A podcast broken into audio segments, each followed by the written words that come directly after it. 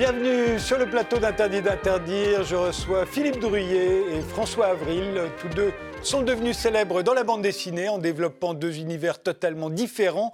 Ils font aujourd'hui œuvre commune. Ça s'appelle Apocalypse et c'est à la Galerie Barbier à Paris jusqu'au 28 mars. Seb Elzine, euh, le leader du groupe Itac, euh, il sera en concert le 5 mars à l'Institut du monde arabe dans le cadre d'Arabopholis.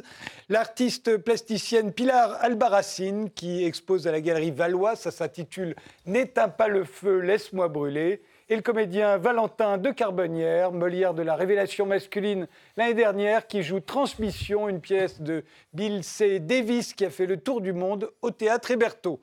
Mais d'abord, notre époque, qu'est-ce qui la caractérise? Voici vos réponses en images. On commence par la vôtre, Philippe Drouillet. Charmante. Ah oui, ça vous ressemble bien, je te dis. Euh, ça vient pour moi de la, de la phrase d'Oppenheimer qui est un des fondateurs de cette merveille qui s'appelle la bombe atomique et qui a parlé de notre société, qui a dit laisser faire de toute façon, elle périra par sa propre technologie.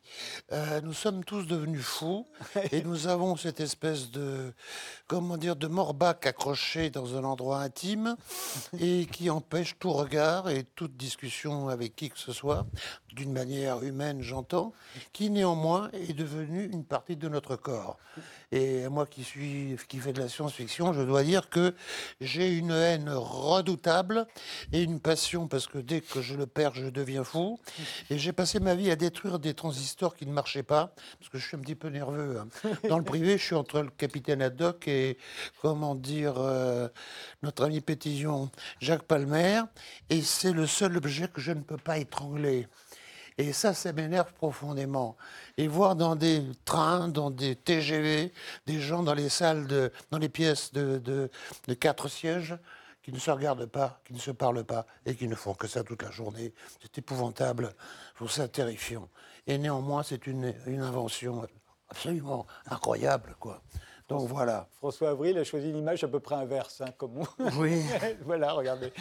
Euh, non, ben forcément, moi, quand on m'a demandé de, mettre, de, donner une image qui représente euh, notre époque, en fait, il y en a plein, et c'est surtout pas celle-là, en fait.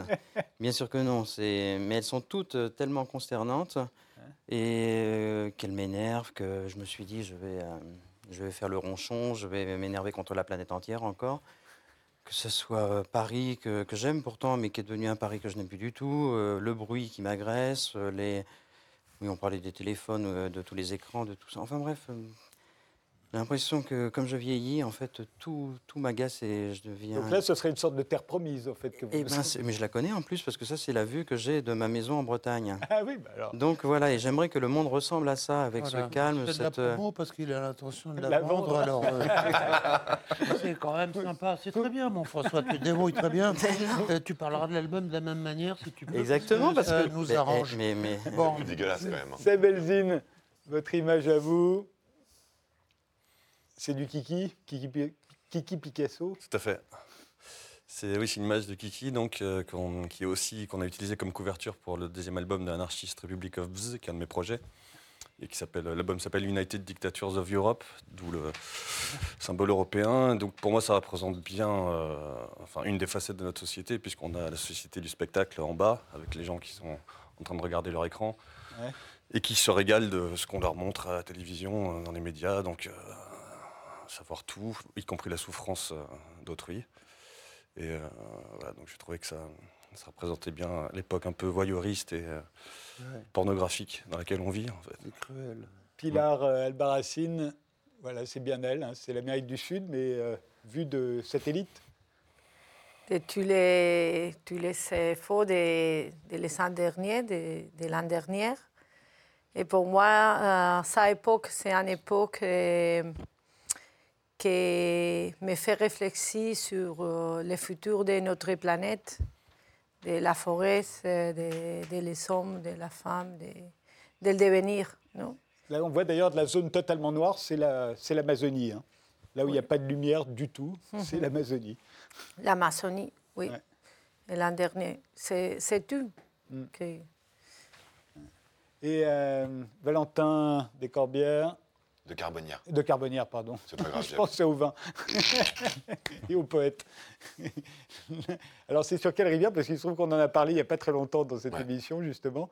Mais ça, c'est encore une autre. euh, C'est une rivière, c'est un lac, c'est un, c'est un océan? C'est le sixième continent. Ah oui, c'est lui. Ouais. C'est-à-dire euh, ce continent qui a émergé, euh, qui est fait de plastique. Ouais. je- en, en- en réfléchissant un peu à, à- à- à cet endroit, enfin, à cette chose que vous nous demandez sur euh, l'image qui représente notre époque, je trouve ça trop difficile de trouver une image qui représente notre époque et tout ça. Et malheureusement, j'ai- pris celle-là, mais je trouve ça. Elle la peu- représente bien. Ouais, mais c'est- terrible, et, etc. Et puis ça fait un peu donneur de leçons, et moi je ne suis pas donneur de leçons. Mais euh, Non, hier mais soir, vous- je devais choisir euh, l'image, je suis sorti du théâtre, et j'ai vu une poubelle qui dégueulait de, de plastique. Et ce plastique était emmené par le vent dans les rues de Paris. Et euh, bah voilà, je me suis dit, bah voilà, il faut que je prenne un truc avec le plastique, le sixième continent, machin, etc. Euh, voilà, c'est comme ça. On est des décharges à, ciel ouvert. euh, c'est très difficile de, revenir en arrière, même limite trop difficile. Encore là dernièrement, un, un spectateur qui m'a dit, oh bravo, etc. On a discuté ensemble et je lui ai dit, qu'est-ce que vous faites dans la vie? Il me dit, je, je suis dans une entreprise de, de sacs plastiques. Je lui ai dit, Bah, ça existe encore Il m'a dit oui, et ça marche du feu de Dieu. Donc, c'est très difficile de revenir en arrière, en fait, là, en ce moment. Et ce qui- surtout, ce que je trouve très intéressant, c'est ces quatre personnes dans le bateau, là. Ouais. Elles ont l'air très, très seules. C'est-à-dire que euh, j'ai la sensation euh, aussi que cette- ce continent de plastique, il, il nous rend seuls. On, on ne sait pas quoi faire, on ne sait pas comment revenir en arrière. Et quand on se retourne vers, euh, vers nos compatriotes, nos voisins, ils nous disent aussi, je ne sais pas. On ne sait pas quoi faire. Il y a Éric Loiseau, un navigateur qui était là il y a, il y a deux jours euh, et qui lui disait qu'en fait, tout ce plastique, on peut en faire de l'énergie. Ben oui, Il y a mais déjà des machines qui en sont ça- capables. ça arrête- ils n'arrêtent pas de dire ça, mais euh, pourtant, euh, la production est, est- est énorme aujourd'hui, de plastique. Eh bien, commençons.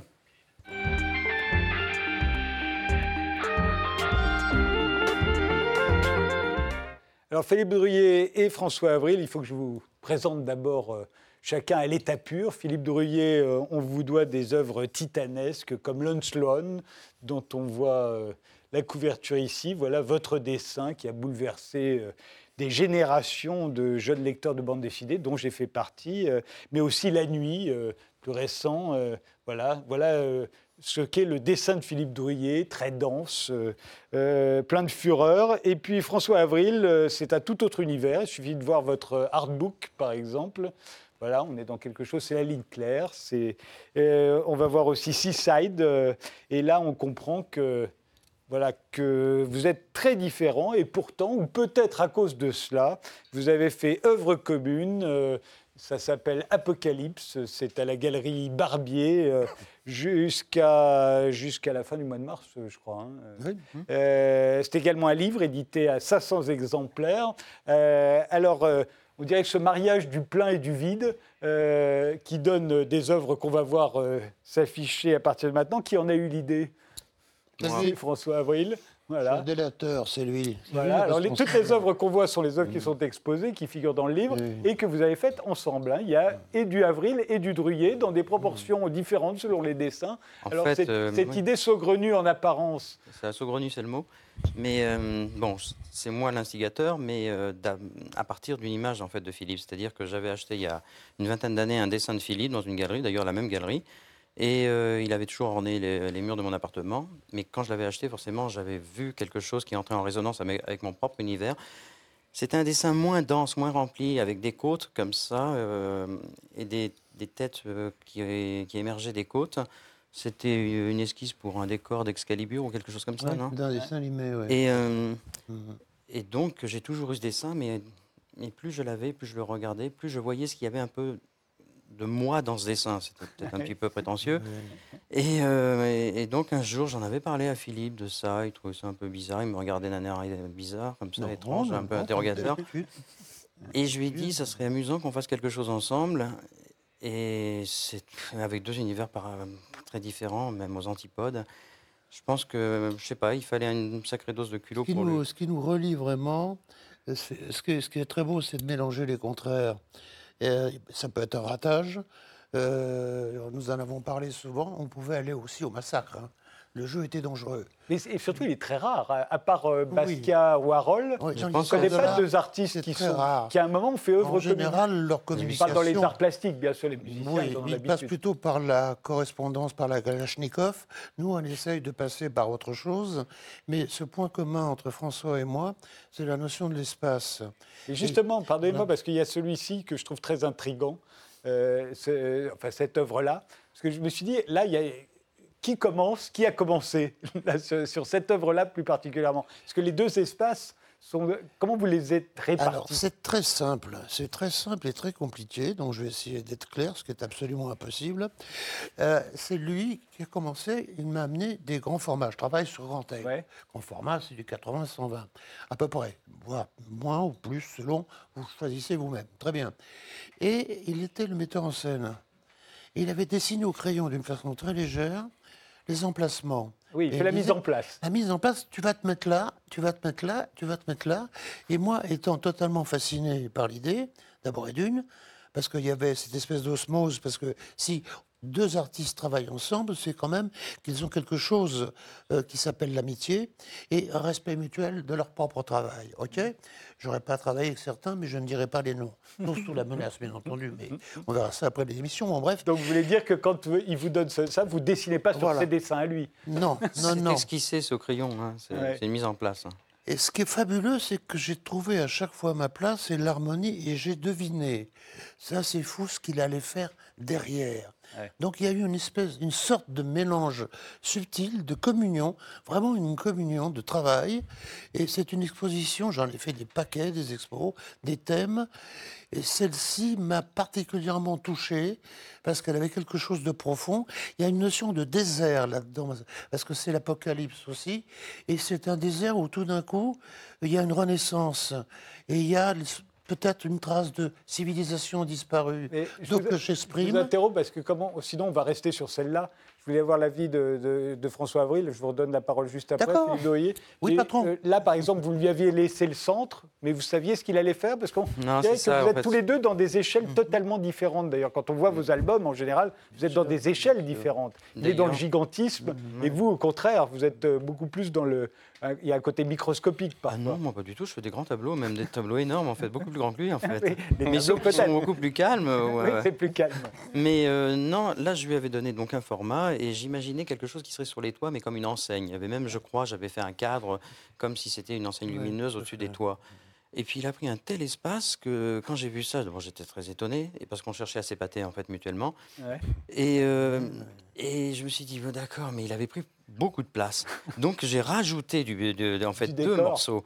J'en ai fait un triptyque pour pouvoir un peu m'exprimer. Mais euh, donc C'est euh, bon, alors on peut passer sur les autres images. voilà, mais ça a changé. C'est-à-dire qu'à chaque fois, je lui faisais une proposition et il, est- et il voyait bien ce qu'il a, ce, ce qu'il devait peut-être faire, mais il n'en faisait qu'à sa tête. Et c'est ça qui était bien. Et moi, après, je réagissais ensuite et je récupérais l'œuvre pour la terminer. Ceci étant, certaines parties, parfois, on le voit d'ailleurs ici, Ouais. il y a dans la domination générale, non pas l'expression générale plutôt, un peu de drouillet en retrait qui est très bien posé là où a décidé François de le poser. Ouais. Et je trouve ça absolument magnifique parce qu'on n'est pas là pour se dévorer, on est là pour communier et c'est génial. Et il y a cette notion d'espace, de mer et de désert qui fait qu'il y a une sorte de renaissance euh, et des choses évoluées et qui alors, ce, qui est, grandissent. ce qui est intéressant, c'est que vous évoluez aussi dans des lieux différents. Euh. Philippe Drouillet, c'est plutôt des, des paysages euh, futuristes. Euh, Vous êtes souvent dans les villes euh, et dans les villes d'aujourd'hui, euh, François? Ben non, j'ai deux thèmes, on va dire, pour, de prédilection. Ce sont les villes, oui, les espaces un peu Ouais. urbains, mais aussi beaucoup les paysages. Oui, oui, c'est vrai. Oui, Mais je sais pas, quand je pense à vous, je pense toujours à des décors urbains. Si vous- Mais- mais c'est vrai que vous avez des- été- des paysages. Longtemps, ça a été ça parce que c'était mon environnement. Je, suis- je suis Ouais. né à Paris, c'était. Voilà, j'ai connu ça. J'avais du mal avec tout ce qui était en mouvement, les arbres, la mer, tout ce qui, euh, tout ce qui était très structuré, avec des ombres portées franches, je comprenais bien. Mais après, euh, j'ai fait beaucoup de paysages et je pense que je. Mais c'est quand même des paysans, pour l'un comme pour l'autre, d'aller sur le territoire de l'autre. Ah ben oui, bien sûr, c'est c'est C'est le très enrichissant. Ouais. C'est le jeu, c'est la découverte. Parce que la notion artistique, je crois qu'elle peut être partagée ici par tous, chacun dans son domaine, euh, c'est la mise en danger, c'est le dépassement et c'est la volonté d'aller plus loin. On n'est pas artiste pour être payé tous les mois. Nous, il y a de plombiers, bah, je n'ai rien contre les plombiers, j'entends bien, mais il y a un engagement qui fait qu'on n'a pas le droit à l'échec, et l'échec, ça nous arrive à tous, forcément. Mais là, aller vers quelque chose de fort et d'être... Là, moi, personnellement, c'est une chose qui m'a énormément touché, et c'est une exposition dont je suis très, très fier. quoi. Mais c'est drôle, comme les musiciens ont l'habitude de ça, d'aller à la rencontre d'univers différents. Euh, vous allez le faire d'ailleurs avec, euh, avec euh, euh, Hakim Am- Amadouche, on va en parler tout à l'heure. Mm. Mais c'est quelque chose d'assez coutumier chez les musiciens, d'aller Ouais, chercher. Euh, en train de penser à ça justement. C'est vrai que nous c'est coutumier, mais c'est le, le- le danger euh, est- reste présent. Surtout que souvent euh, tout le monde est super pris. Donc nous ces gens on fait trois répétitions, bam bam, allez, il faut que ça marche tout de suite. Donc c'est enfin, bon là c'est pas le cas. Et parfois avec des gens qui font de la musique très très différente de la vôtre. Alors que dans Là, les arts le plastiques, Mm. c'est très très rare. Oui, c'est drôle d'ailleurs que personne n'ait eu cette tentation. Bah, c'est euh, surtout avec Philippe, aller euh, euh, se frotter à son univers, personne en fait Ce qui était- ce qui est- ce qui est- je ne se frotte pas à mon univers. Dans Heavy, Metal- euh, Metal, non, vous Vous, ça va là-bas. Je vous ai repéré l'artiste euh, comédien. Euh, il m'a coupé, j'ai oublié ce que je voulais dire. Euh, Nous avons gagné trois secondes. C'est-à-dire Au suivant. Dans Heavy Metal, il n'y avait pas des rencontres comme ça entre les différents. Hein? Dans Heavy Metal, il n'y avait pas des rencontres entre les différents graphes. Et puis souvent, Dans Métal Hurlant. Metal Hurlant, pardon. Metal Dans Hurlant. Métal Hurlant. Métal Hurlant, oui, on a que Jean-Pierre Dionnet, Maïbius et moi-même avons créé. Euh, Il y avait des rencontres comme ça, mais c'est vrai que c'est rare dans l'histoire de l'art. C'est très curieux. Je suis sûr que ça existait, mais il y a peu de traces. On n'en a pas vraiment. Mais moi, je pense à un mélange entre Van Dyck et Picasso. Vous imaginez un peu le collage que ça peut être Là, ce n'est pas un cadavre ski. hein. Ce sont les surréalistes. Ce n'est pas vrai d'ailleurs. Qui ont inventé le cadavre ski, mais on cache un morceau du dessin Oui. et le, le dessinateur ensuite continue. Là, nous étions en osmose, on voyait. Et il m'amenait des lys pour moi. Gros feignant, malgré mon travail d'hystérique, de voir que je savais où me mettre et me laisser libre et retrouver une chose capitale pour tout artiste, son âme d'enfant. Le plaisir, le bonheur de faire. Ça, c'est quelque chose d'inouï. C'est la chose la plus belle du monde. Pouvoir vivre de son art. Je ne suis pas milliardaire, mais vivre de son art, de son travail, de son art, faut pas être prétentieux, de son travail, c'est quelque chose d'unique. Justement, puisqu'on parle d'argent, euh, toutes ces œuvres sont à vendre. Euh, Vous répartissez euh, l'argent équitablement? Non, Mmh. Une grosse bagarre, oui. Non, bien sûr. Non, parce que ça pourrait être à celui qui a le plus dessiné, hélas. Non, non, non, non, c'est partagé c'est équitablement. Tout à fait partagé. Et alors, une, une œuvre comme celle-ci, par exemple, elle fait quelle taille? Parce qu'on a... Celle-ci, c'est une une des, des moins grandes, en fait. Je dirais qu'elle est. Elle est comme ça Ouais. seulement. Ah oui, Alors que la grosse tête faisait 1m70 de long ou un truc comme Ah ça. ouais. Donc euh, oui, oui, elles sont de, de tailles très différentes. À un moment donné, la galerie nous a dit ne faites pas que des œuvres monumentales, hein, voilà, Ouais. pour des Oui, raisons voilà, de plus dur à vendre. voilà. La Donc, euh, La galerie, c'est la galerie Barbier, d'ailleurs, qui est au 10 rue Choron. Et c'est rue Choron qui était euh, le siège d'Arakiri. C'est pour ça, d'ailleurs, que Georges Bernier a pris comme pseudonyme le professeur Choron. Oui. C'est en hommage à la rue Choron, qui est en fait le nom d'un compositeur. Mais c'était juste après. Vous n'étiez pas dans la bande de- d'Arakiri Ah, J'étais très, très, très ami avec Georges Walensky et Jean, Jean Cabu, et beaucoup d'autres aussi, mais GB, tout ça. Et c'était des êtres que j'aimais beaucoup, et l'horreur n'est pas passée et ne passera jamais. C'est la chose est claire. Donc voilà. Ouais. Mais ne noircissons pas la soirée. François Avril, euh, vous êtes la génération qui a lu, qui a découvert Druyer dans, dans Pilote euh, à la fin des années 60 ou au tout début des années 70. euh, oui, et puis j'aimais pas trop. Vous aimiez pas trop Mais D'ailleurs, oui. le dessin que vous avez fait, c'était pour aller. Mais non, c'est-à-dire que moi ça m'impressionnait, je comprenais pas trop. Ça faisait c'était, peur. euh, oui, c'était presque illisible, des grands comme ça. et, euh, moi, je cherchais effectivement à être beaucoup plus minimal, euh, très euh, à synthétiser. Et puis au fil du temps, je suis rentré dans son univers. J'ai, ah ben, je me suis rendu compte de la richesse, de la densité de ce monde. Puis on, on s'est rencontrés, on est devenus amis. Et puis euh, et c'est ça, c'est ça les rencontres. hein. Et, et surtout, on, nous, on, euh, tous les gens qui ont commencé à parler un petit peu du projet, personne n'y croyait en fait. Se dit c'est pas possible. Vous deux, c'est pas possible. Et Surtout quand les professionnels. Oui. Et Bah quand oui. on leur montrait Ah, et qu'ils voyaient les premières œuvres, ouais. ils disaient ah ouais, ok, d'accord. C'est ça qui est, qui est- Mais c'est marrant parce que tout à l'heure vous parliez de Basquiat et, euh, et Et Warhol. Warhol. J'ai pensé à ça parce que je me suis dit, c'est, ils avaient fait quelque chose ensemble, mais ça faisait des œuvres pertinentes. Et c'était le, vraiment le souci qu'on avait, en fait. Voilà. C'était que ça soit pas euh, une plaisanterie, que ça soit pas que ça fasse quelque chose d'harmonieux, quelque chose de pertinent. Pas une anecdote. Voilà. Eh bien, c'était la Galerie Barbier, euh, 10 rue Choron euh, jusqu'au 28 mars.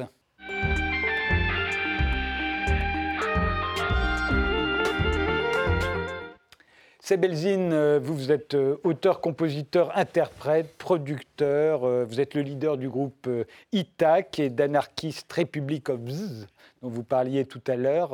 Ben, je propose pour qu'on fasse connaissance, on va regarder un extrait de votre clip réalisé avec ITAC cette fois-ci. Ça s'appelle Je Fly.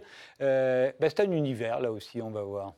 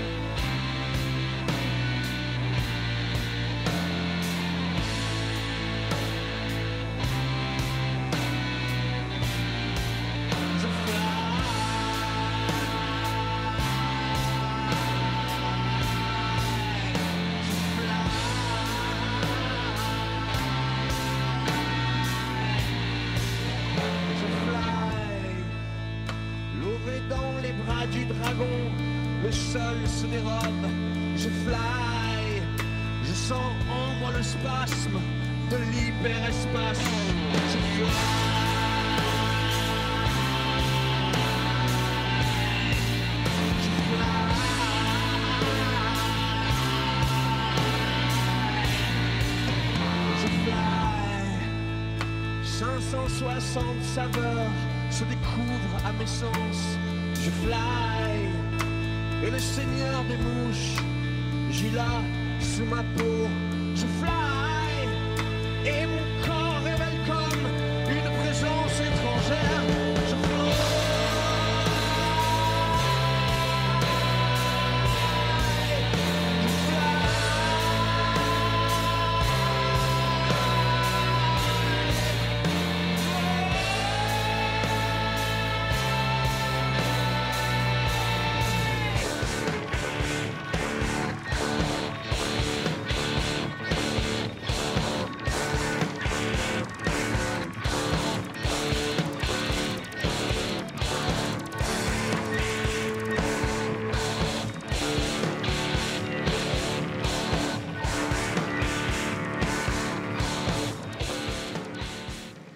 Philippe, Doyer, euh, je suis sûr que ça vous aurait amusé euh, Ouais. de travailler sur des ordinateurs comme ça. Je vous voyais Oui. captivé.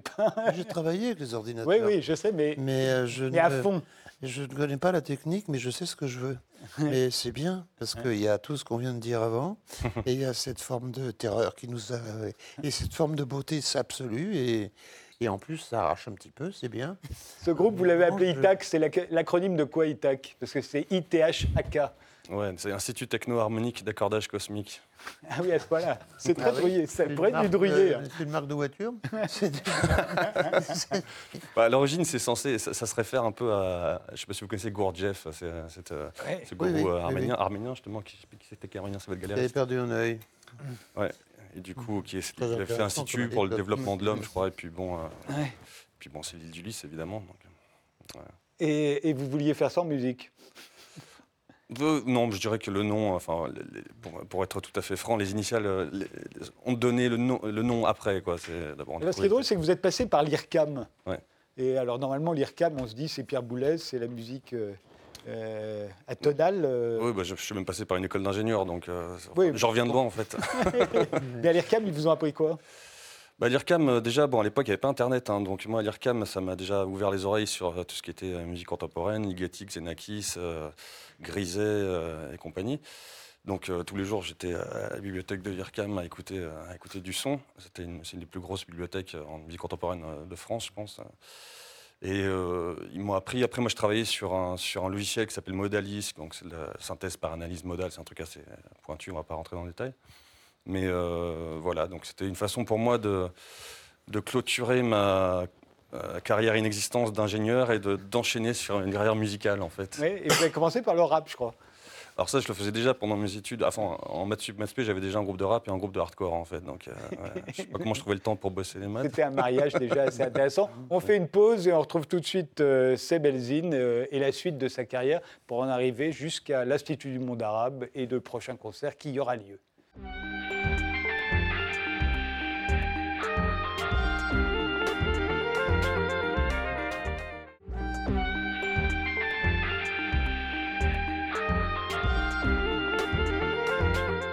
Mes invités sont aujourd'hui Philippe Drouillet et François Avril pour Apocalypse euh, à la Galerie Barbier, Pilar Albarracine dont l'exposition à la Galerie Valois s'intitule N'éteins pas le feu, laisse-moi brûler, Valentin de Carbonnière qui joue Transmission avec Francis Huster au Théâtre Héberto et Seb Elzine qui sera donc en concert le 5 mars à l'Institut du monde arabe dans le cadre d'Arabopholies Acte 4. Euh, vous avez été euh, également euh, influencé par la musique ottomane, euh, euh, j'ai l'impression. Ouais, bah, j'ai vécu en fait, j'ai vécu cinq ans à Istanbul pour des pour des raisons privées, enfin personnelles. Et donc effectivement, je suis tombé amoureux de cette musique, de cette culture de manière générale. Donc j'ai beaucoup travaillé cette musique-là et donc je l'ai intégrée sans même le, le vouloir consciemment, mais elle s'est intégrée d'elle-même dans dans mon vocabulaire musical. Euh, voilà. Donc rock, hip-hop, hardcore, Musique, plus musique, contemporaine. plus musique contemporaine, j'oubliais musique ottomane. Ça peut donner, on va regarder un extrait de Principle of Reaction. Euh, alors ça, c'est c'est un album solo hein, que vous avez sorti euh, il y a un ou deux ans, on vous regarde.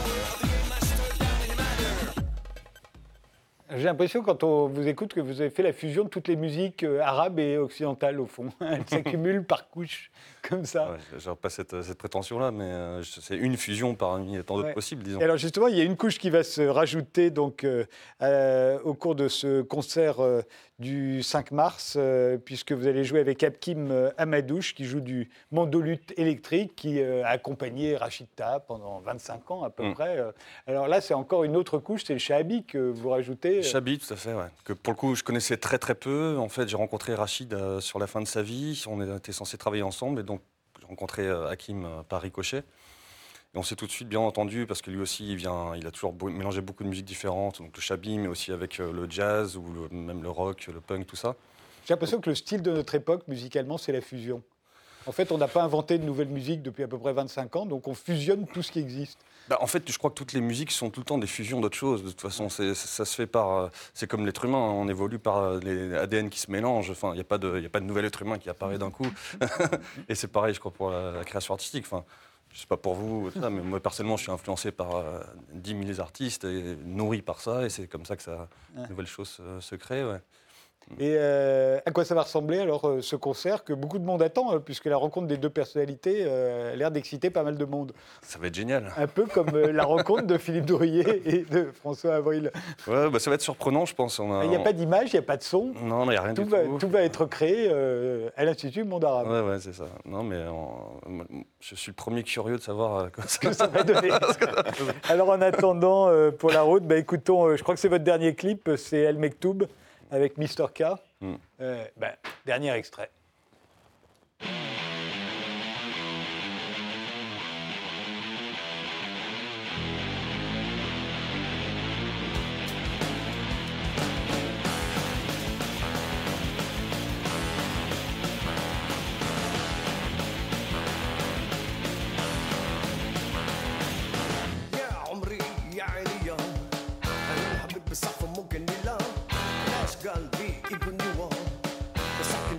تروحي عليا؟ يا شباب عينك بزر أنا نبغي روحي من هناك. هاكي قلبي ديري فيدي أنا في حلمك لحمي في لحمك.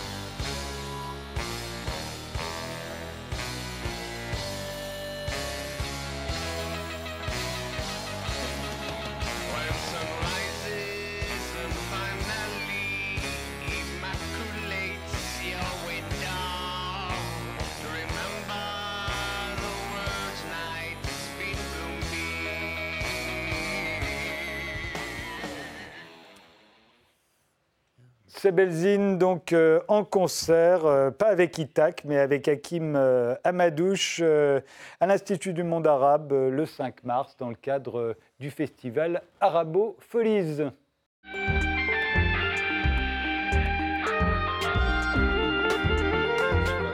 Pilar euh, vous vous exposez à la Galerie Valois, c'est rue de Seine, à Paris. Je vais vous laisser prononcer le, nom de l'exposition en espagnol. Comment vous dites? Euh, no apagues mi fuego, déjame Ouais. arder. Ce qui veut dire n'éteins pas le feu, laisse-moi brûler. Hein, alors pour comprendre votre travail, euh, il faut savoir que vous êtes né à Séville et, et que vous euh, revisitez l'identité andalouse euh, de manière assez critique. euh, par exemple sur le flamenco, ça donne des œuvres comme celle-ci. Et, ou alors sur la tauromachie, ça a donné ça. Voilà. Alors qu'est-ce que vous critiquez exactement euh, Qu'est-ce qui vous déplaît dans l'identité andalouse euh? Euh, je pense que plus que critiquer, je, je, f- je me fais réfléchir à moi-même. Et j'espère que, que, comme mon travail, les personnes elles peuvent réfléchir aussi sur, sur la vie, les clichés, les rôles de la femme et notre situation à, à le monde. Alors cette nouvelle exposition, elle est plutôt consacrée à, à la Semaine Sainte qui se déroule chaque année à Séville, hein, au mois d'avril, je crois. Euh, alors ça donne euh, des images euh, comme celle-ci que l'on va voir. Alors on vous y voit brûler et, et vous tenez dans les mains ce livre. C'est quoi ce livre? Ce livre, c'est un livre sur les, les cinq années de l'Espagne, avec Franco, Ah oui. après Franco. Et, euh, et- et- et pourquoi euh, vous faites-vous brûler? Qu'est-ce qui se passe pendant cette Semaine Sainte que nous on ignore, mais qui est si, si importante euh, pour les, pour les Andalous? Et je travaille avec euh, issus qui sont très hum, espagnols, mais ils sont extrapolables à, à tout le monde. Ouais. En cette occasion, j'ai travaillé sur les, les feux comme un élément qui, qui peut faire changer les choses. Ce n'est pas la destruction, mais c'est la... passe à la nouvelle vie. Il y a également euh, des œuvres euh, qui représentent. Euh, alors, ça s'appelle Luces y Sombras. euh, ça veut dire quoi Lumière et ombre, euh, c'est ça? Oui, C'est une série d'images comme celle-ci. On va en voir quelques-unes. C'est à chaque fois votre main, j'imagine? Et mon main, il est main de mon assistant. D'accord. Et qui tiennent des cierges. Alors là aussi, qu'est-ce que ça signifie? Une chose qui peut signifier différents, Différents. avoir différents significants. Non? Je n'aime pas dire euh, uniquement un significant, sinon je coupe les possibilités de... Mais qu'est-ce que ça a de particulier, cette semaine sainte euh, à Séville? J'ai parlé ici de la Semana Santa, mais je parlais de la pénitence, Oui. l'idée de la pénitence, et aussi l'idée de la combinaison avec la lumière et les sombres. Sans lumière n'existait pas les ombres, sans ombre, Pas de lumière. pas lumière. Il y a également vos broderies qui sont exposées. Alors là, pareil, en ce qui me concerne, je ne sais pas à quoi cela fait référence, mais c'est très joli. C'est mystérieux. c'est mystérieux aussi. C'est mystérieux. Et euh, tout le monde, euh, je pense qu'aujourd'hui, il y a une nécessité euh, de euh, comprendre tout. Mais il y a une part de la vie que tu ne peux comprendre. Ça vous inspire quoi, euh, Philippe Dourier C'est symbolique, il y a du symbolisme et de l'ésotérisme. Donc, euh, donc voilà. quoi. Je crois avoir compris une partie des choses. Ouais. Un Alors, il y en a petit part des choses. Et puis, alors, il y a des. Parce que vous êtes vidéaste aussi, et il y a des petits films tout à fait étonnants. On va regarder deux, ils sont très très courts. Et euh, bah, il n'y a rien à en dire, si ce n'est que ça s'appelle La Bête, la mon- le monstre La bête. La Bête. Si, je l'ai fait avec un copain et artiste aussi, Hein? qui fait la musique euh, et autre chose. C'est assez étonnant, on regarde le premier.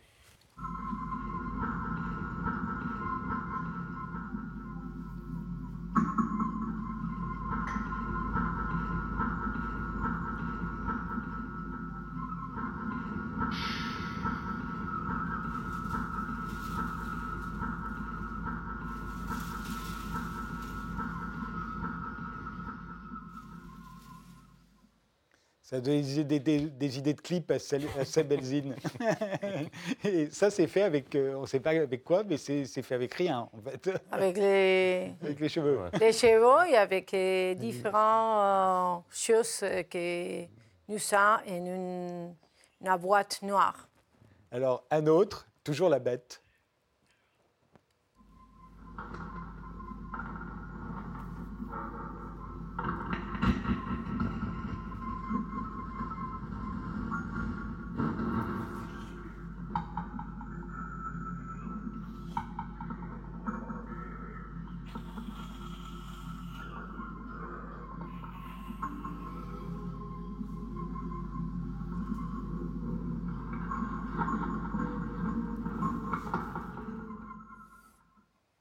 François Avril Euh, non, oui, je regardais ça. euh, je me disais en même temps qu'il y avait du Philippe Drouillet. Dans, dans, dans- oui. Oui, Très oui. simple, hein? il n'y a pas de technologie. Noir. Et ça, Le noir est une couleur fabuleuse, mais le noir et le blanc n'existent pas dans la nature. Le noir pur n'existe pas, c'est l'homme qui l'a inventé, et le blanc pur n'existe pas dans la nature. C'est un mélange de couleurs. Mais nous, nous l'avons inventé, les scientifiques, les, pas les, les- les- chimistes, ont fait un blanc pur, un blanc noir. Ouais. Mais il n'y a pas, c'est des couleurs qui n'existent pas dans la réalité. l'encre de sèche ou de pieuvre, c'est pas noir ça? Je t'ai demandé, est-ce que tu as mangé à midi? En tout cas, c'est le cinéma qui les, les a popularisés, on peut dire, le noir et blanc. hein. C'est Oui, ça. oui, oui. Et, euh, Valentin, commentaire euh? Il n'y a pas d'acteur. Bon, mais quand même, c'est bien quand même. Ah, bah si, on voit une forme. euh, C'est moi, hein, la forme. ah ouais, ouais, ouais, ouais. On voit une forme euh, hu- humaine, mais. euh, ouais. Ça. Moi, en fait, la- la- le fait que ça s'appelle La Bête et qu'on voit les cheveux comme ça, je pense tout de suite à La Belle et la Bête en noir et blanc, euh, Ouais. avec les- le, le costume qu'avait Jean Marais. Mais aussi, euh, ça, me, ça me fait penser aussi à, hum, à des, des travaux de- de- de- d'artistes contemporains que j'ai vus et, et je trouve ça très, très organique, hyper intéressant. Je trouve ça très proche du, du cauchemar et du rêve. C'est- moi, je trouve ça hyper chouette. Ça vient surtout aussi d'une chose qui est très ancienne, ça s'appelle l'ombre chinoise, le découpage, Tout à fait. et qu'on anime aujourd'hui avec des manières technologiques modernes, mais c'est l'ombre chinoise est quelque chose d'extraordinaire. C'est le mystère, c'est le mystère. Et là, on peut tout, tout projeter, D'ailleurs, c'est très mystérieux. Tout à fait. Pilar Albarracine, vous avez l'intention de vous attaquer à d'autres identités, d'autres cultures que la vôtre, euh, que la culture andalouse euh, un jour? Oui, euh, à la fin, je pense qu'on était plus proche des autres cultures que, que nous pensons. Mais je travaille beaucoup avec mon culture, mais les choses importantes sont les mêmes pour, pour tout. On changeait un peu la- l'apparence, mais les fondamentales, c'est universel.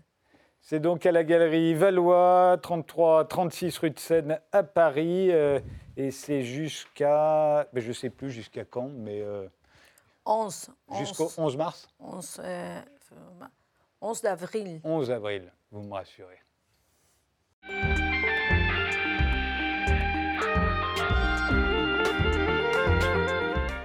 Valentin de Carbonnière, euh, je le disais au début de cette émission, vous avez reçu le Molière 2019 de la révélation masculine euh, au théâtre. Donc, est-ce que ça a changé votre vie? Euh, ben, ça m'a permis de dire non Ouais. à des trucs. Avant, je disais euh, s'il vous plaît. non, je dis un peu plus non. Euh, mais aussi, ça m'a euh, ça m'a mis plus de pression parce que euh, les gens, du coup, attendent plus de, du- de l'homme qui a, eu, qui a été primé, quoi. Et puis, euh, ouais, voilà. Ça n'a pas augmenté vos cachets? Le César, Si. généralement, ça augmente un Ouais. peu les cachets. ouais. Ouais, ça augmente les cachets. Le C'est Molière. un bon agent. C'est bien. Donc, euh, vous avez dit oui euh, à Transmission, euh, que vous jouez au Théâtre Héberto, en duo avec Francis Juster. C'est une pièce de Bill C. C. Davis, qui a rencontré un, un énorme succès international. Comment vous l'expliquez? Bah parce que euh, au-delà de parler d'un univers, d'un univers religieux, ça parle euh, d'une rencontre euh, et d'humanité. Euh, c'est quelque chose qui est toujours présent, qui est toujours actuel, c'est-à-dire la rencontre entre deux générations, celle qui arrive et celle qui part. Ah, C'est deux prêtres, en l'occurrence. Un, vieux prêtre irlandais, un peu alcoolo, joué par, ouais, par Francis Juster. Et vous, vous êtes le jeune Séminariste. séminariste. ouais, voilà. Voilà. Et, euh, alors ça, les, Américains aiment beaucoup ça. Depuis les Français s'y sont mis, c'est le, c'est le côté duel. Oui. dit duo, mais c'est aussi un duel. C'est deux personnages comme ça qui s'affrontent. Euh, ça a donné aussi bien en France le souper euh, de Jean-Claude Oui, voilà. Brézeville, Oui. euh, avec Fouché et Talleyrand. Ouais.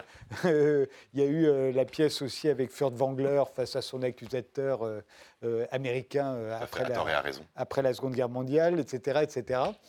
C'est comment à jouer ça? C'est comme on, on pense à une match de tennis, c'est-à-dire qu'il y en a un qui Ouais, c'est balance. C'est Ouais. ça Ouais, c'est vachement ça. Bah, D'ailleurs, euh, hier soir, euh, Francis était très en forme. Et euh, moi, j'avais eu une grosse journée. Et clairement, j'ai perdu un set. Donc, c'est très agréable. Ce qui est très agréable, c'est aussi de remettre le travail sur l'établi tous les soirs, comme disait l'autre Boileau, là. C'est-à-dire d'arriver et qu'il se passe quelque chose tous les soirs entre nous. Euh, pas entre les deux acteurs, pas tr- entre les deux personnages, mais aussi entre nous.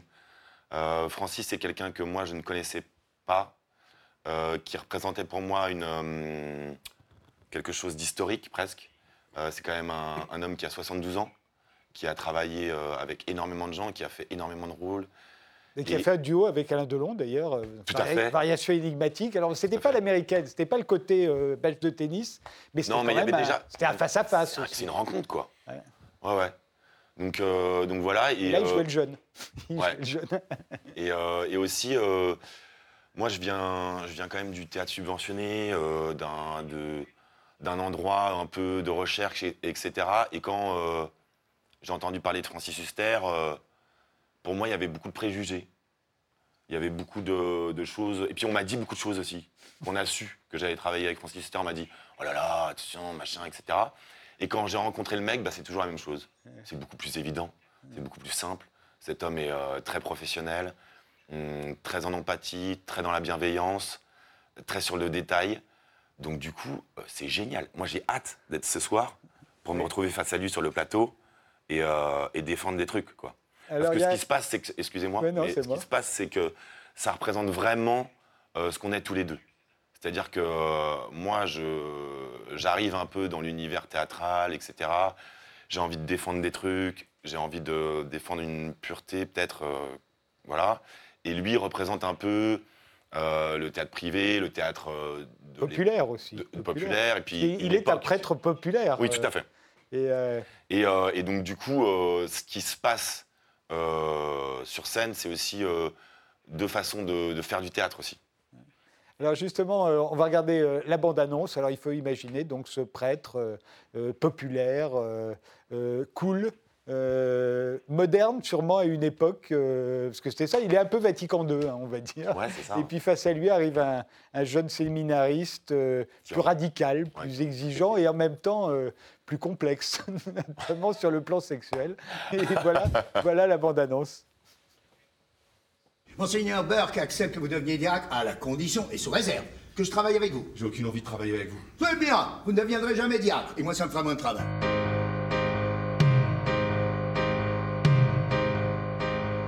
Mon bébé est mort dans son berceau la nuit dernière. Alors vous pouvez dire, si la mère est jeune, vous en aurez un autre.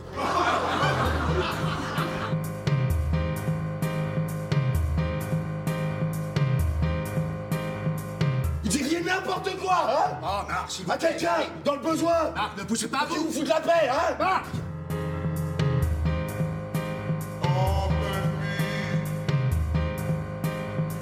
C'est pas le problème ce qu'ils pensent de Mais le moi. problème, c'est vous. C'est vous le problème.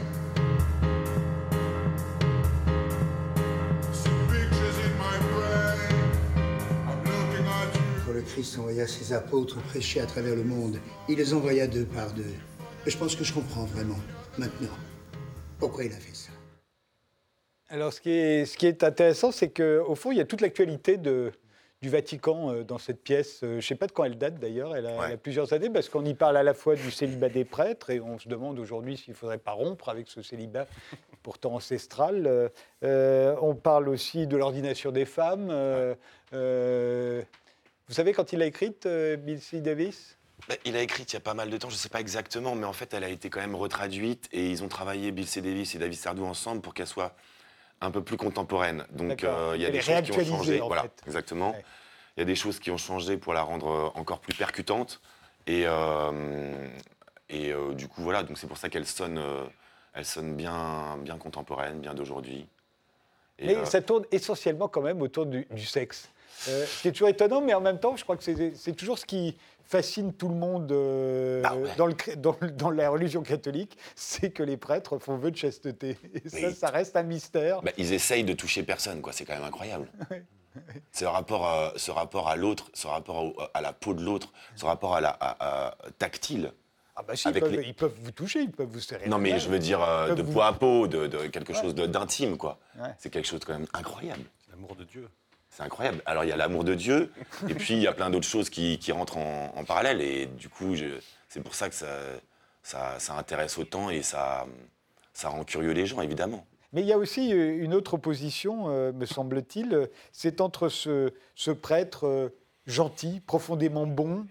pour moi, c'est vraiment Vatican II, c'est-à-dire c'est quand Dieu est devenu le bon Dieu. Le bon Dieu qui vous pardonne, qui vous comprend, c'est pas grave si vous n'allez pas à la messe, c'est pas grave euh, si vous vous confessez pas. D'ailleurs, plus personne se confesse et de moins en moins de gens vont à la messe. Euh, et puis en face, il y a l'autre, le jeune qui arrive, plus radical et, euh, et qui a envie de revenir à la, à la religion d'antan quelque Bah, parce qu'il y a part. aussi ça dans, dans, l'Ancien Testament et le Nouveau Testament. Il y a les deux. Euh, Il y a toujours la querelle des anciens et des modernes. oui, et puis surtout, il y a, il y a- il y a ces deux choses. Il y a cette, cette foi qui est euh, euh, agressive dans, dans la- dans l'ascétisme, dans, dans différentes so- sortes de choses. La- le, le célib- le célibat, le rapport à l'adultère, le rapport au mensonge. le rapport à l'hypocrisie qui est terrible aujourd'hui, et, et en même temps ce rapport à, à ce, ce Dieu qui est, am- qui est amour, etc. Ces deux ambivalences assez euh, incroyables, comme un peu le blanc et le noir. Et euh, du coup, c'est difficile de, de prendre parti, et c'est vrai que ces deux personnages incarnent ces deux grands camps qui vont, euh, qui vont ouais, s'affronter. Et euh, est-ce que le- ça marche les, les- les gens qui viennent sont plutôt des catholiques ou ça touche Ce qui est super chouette, c'est qu'il y a de tout. Ouais. Ça, c'est hyper agréable. Parce que, comme je disais tout à l'heure, ça, ça dépasse complètement le milieu religieux. Complètement. Ça pourrait être dans n'importe quel milieu, finalement, parce que dans n'importe quel milieu, il y a, y a des codes, il y a des interdits, il y a, y a des choses, euh, il y a des gens qui arrivent pour casser les codes, euh, pour euh, reformer les gens qui nous ont formés, quoi. Philippe euh, quand vous avez commencé à décider, euh, Être prêtre. non, à dessiner des, des récits de science-fiction, est-ce que vous imaginiez que la religion euh, perdurerait euh, sens- À cette époque-là, en 68, on pense que c'est fini, on n'en parlera plus jamais. D'abord, on attaque comme l'armée, mais euh, j'ai un sens précis de la religion euh, qui est différent.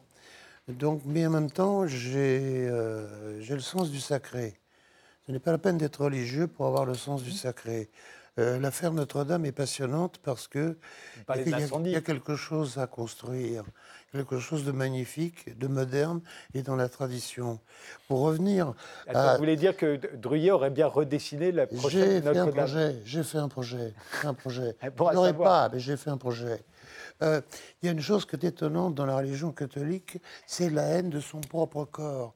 Au XIXe siècle, il existait un objet qu'on appelle une spatule en bois de 80 cm qui permettait au prêtre de faire glisser sa chemise dans l'autre chemise sans que sa main touche son propre sexe. Ouais, le rapport est- C'est quelque chose de fou.